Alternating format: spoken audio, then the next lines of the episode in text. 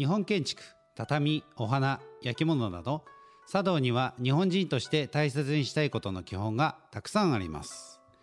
裏千家炭鉱会静岡支部師範である桑山総工が茶道を通して日本人の心を伝えます。50歳になって初めて親父から日本人の心を学ぶ決意をした息子の隆とリスナーの皆さんからのメッセージを中心に日本人の心について茶道を通して学ぶ番組です。それではどうぞ。はい。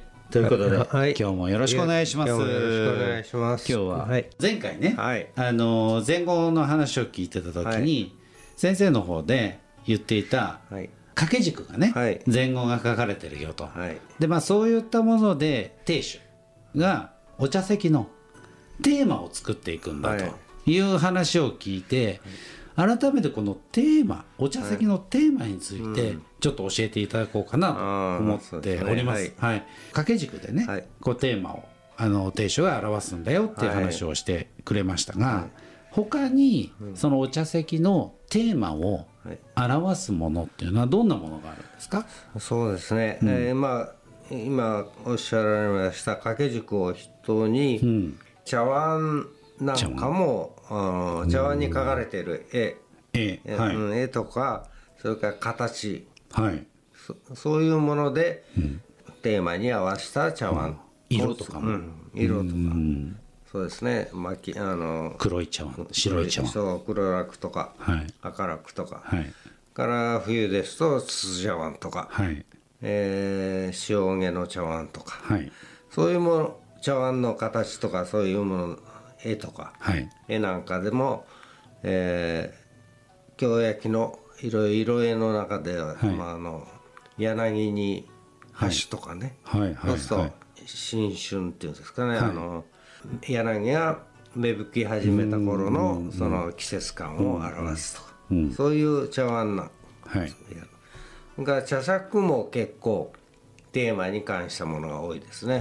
茶杓の銘っていうのがついてまして、はいはい当然あの家元の茶杓なんかも全部銘がありますし、えー大徳寺さんのおお坊さんの塾なんかにも銘が必ずついてきます。茶杓ね。はい。あのあれだよね、はい。よくあの元元祭のなんとかっていう名ですみたいな、ね。はい。今のつ梅が咲き出していると、はい。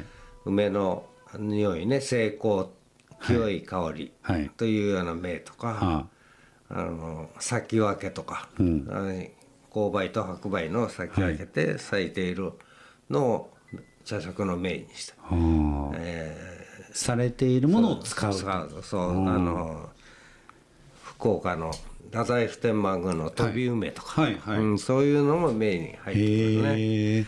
それからお菓子。お菓子。お菓子なんかも結構銘に絡んだものを使いますね。正月の有平とはい。で結んだ血を結びをしたお菓子とか、はい。そういうのを東に使ったりしますし。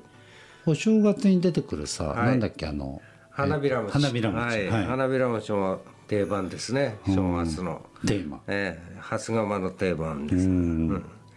それから水差しなんかも、はい。えーいろんな絵がついた水差し、はい。それからあのひひょうたんのひさごの形をしたはい。水差しはい。とか、そういうものもうん。テーマに沿った水差しを選ぶはいですね。はい。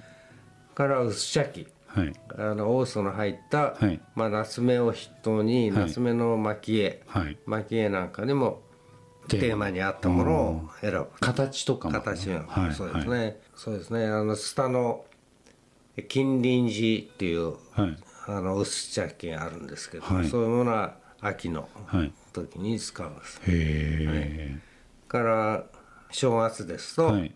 あけぼの夏目っていう、あの鶴と松の絵が入ったうん。夏目が定番でお好みのお家元のお好みであるんですけどもそういうものを使うと。その薄茶器ははい。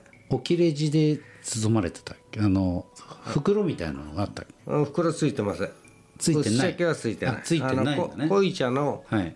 チャイレンスは袋はあの私服という袋がついてますけども、薄茶器は裸ですね、はい、だからこそそのテーマを表すような。表す。はだからあの使っている木なんかもね、はい。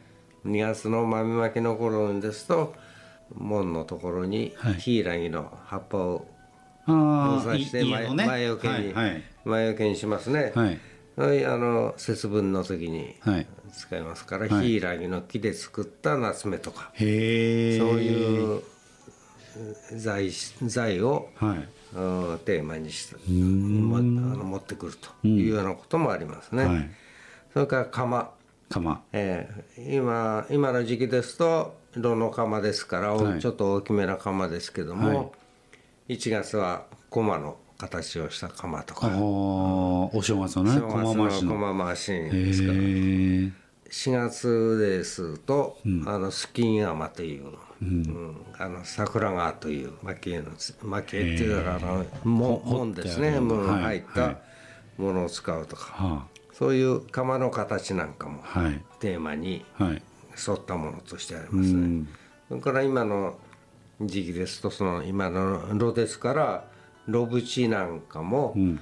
材質があったりうん。しますので、えー例えば11月の七五三の時に浅間神社の古材とか、おおそういうああそうかそうかそうかそうかうんそういう神社とか仏閣はい。のなるほど。古材を使って使ったを。七五三。で子供たちがはい。行くお寺とか神社とか。うん浅間神はい社なんていうのは賑わってますから、はいはい。ああ浅間神社の古材を、使った炉縁で。うんそういうテーマが、はい。ああるわけですね。うん。要ははい。それはあのテーマっていうのは、まあ亭主。亭主。迎える側の人が、はい今日のテーマは、まあ、どういうものがテーマになるんですか？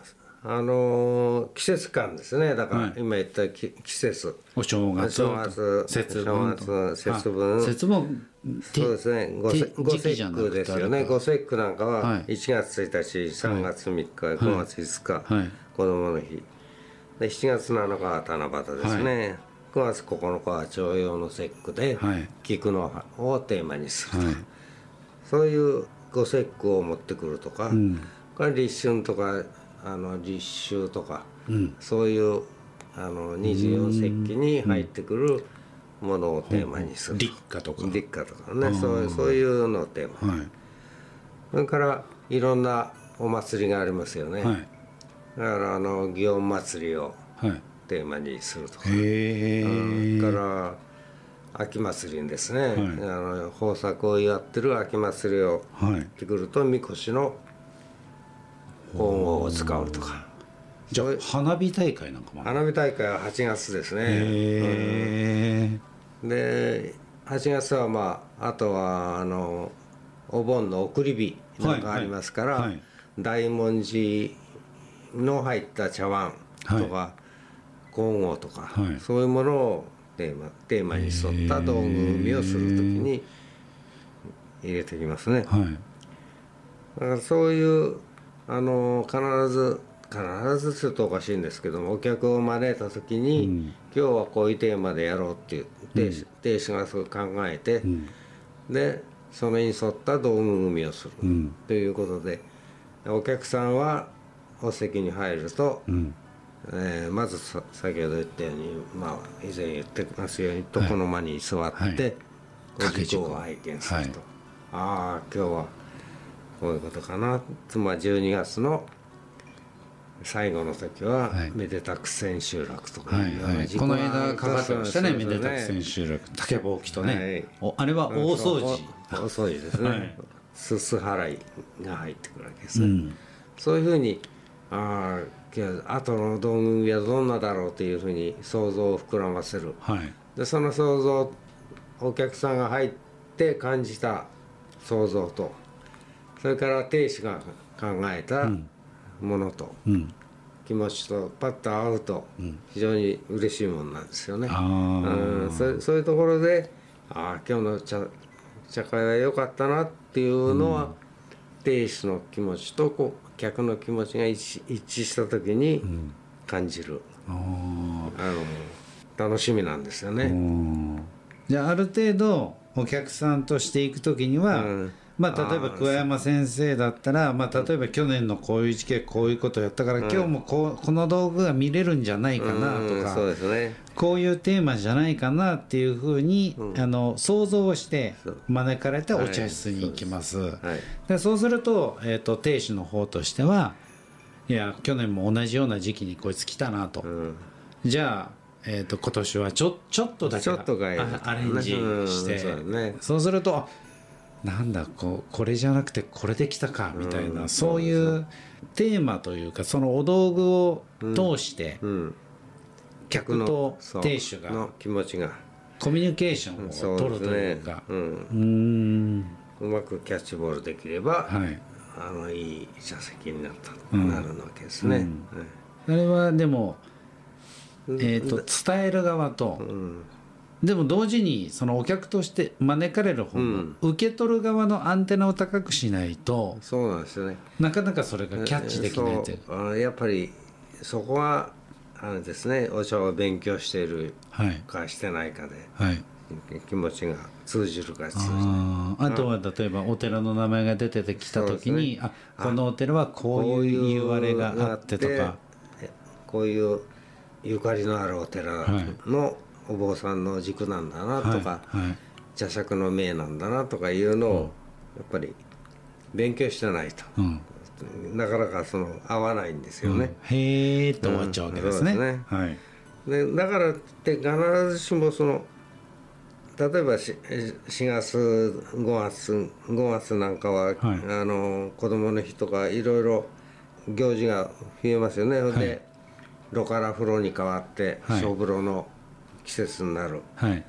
というか5月5日の子供の日はい。になった時に、やっぱり5月を2回3回持つことがあるわけですよね、はい。だから全く同じものじゃなくて、はい。やっぱりちょっと変えて、はい。もやることによって、はい。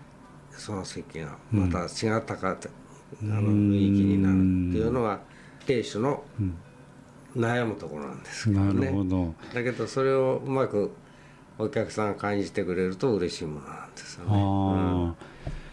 今の最初に言った掛け軸とかお茶碗とか茶杓の銘とかお菓子とかいろいろあるけど全部そのテーマに沿ったものを用意するんですか？うん、全部じゃなくて、そのあまりくどくなると、ん。あーだんだんこうくどいなってくるあー。それから同じ例えば正月に松はい。の絵,、絵のついた茶碗とか、はい。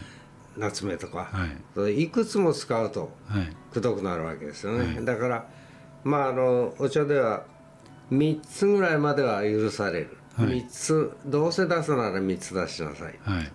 3つあるとそこで止まる。うん、なんとなくテーマを感じてもらえ感るじてもらえる。そういうことで、うん一つ二つだとテーマがどっちなんだろうみたいになるしうんそう。4つ5つってなってくるともういいよもくどいよ。うんくどくなってくうんるから、そこまで言わなくてそこも分かるわ。までだ出すことないねっていう、言われるから、その辺が難しいところなんです。でやっぱりあの一期一会っていう言葉があるわけですね、はいはい。で一期一会っていうのは同じお客さんで、はい。同じ茶室で、はい。同じ道具組で。はい。お茶飲んでも。はい。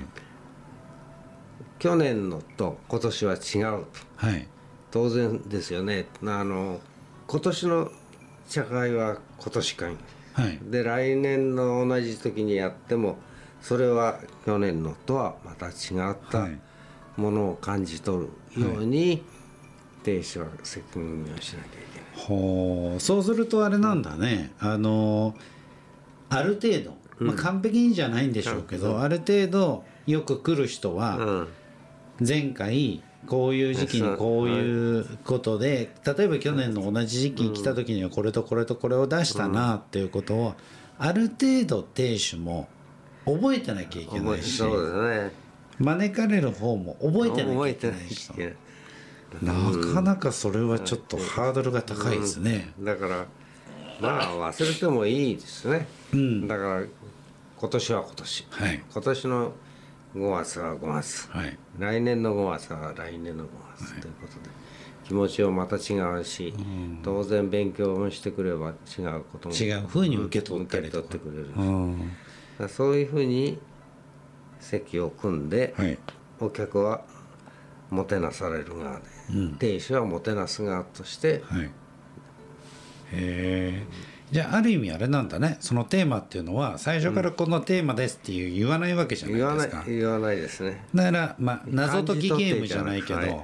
なんかお前このこの道具とこのこのこれで、この時期だと、お前どういうテーマだと思うってまあある意味ね現代はい。現代風に言えば、うん。であのお客さんとしてはあこの時期でこの茶入れ、で茶杓の銘、お茶碗。こうお菓子はちょっと違うけどおそらくこういうテーマじゃないかなっていうことを、予測し、うん。うん、考えながら考えながら呼ば呼ばれていく、うん。うん。それがなんかこう粋というか。そうなんですね、いいんですうね、ん。なるほど、うん。ありがとうございます。そういうことでお茶席のテーマっていうのが決まっていく。ていく。あそして客を呼ぶわけですね、ん。なるほど、うん。ありがとうございました。はい。ありがとうございました、はい、番組ではですね、はい。えー番組公式の X がございますのでそちらの方にですね、えー皆様が、えー聞いてみたいテーマとか、えーこういう時はどうなるのとか質問疑問ですね。番組の感想なんかもお気軽にですね、はい。はい。お寄せいただけると、えー嬉しく思います、ということで、はい。また次回ですね、お楽しみに、ありがとうございました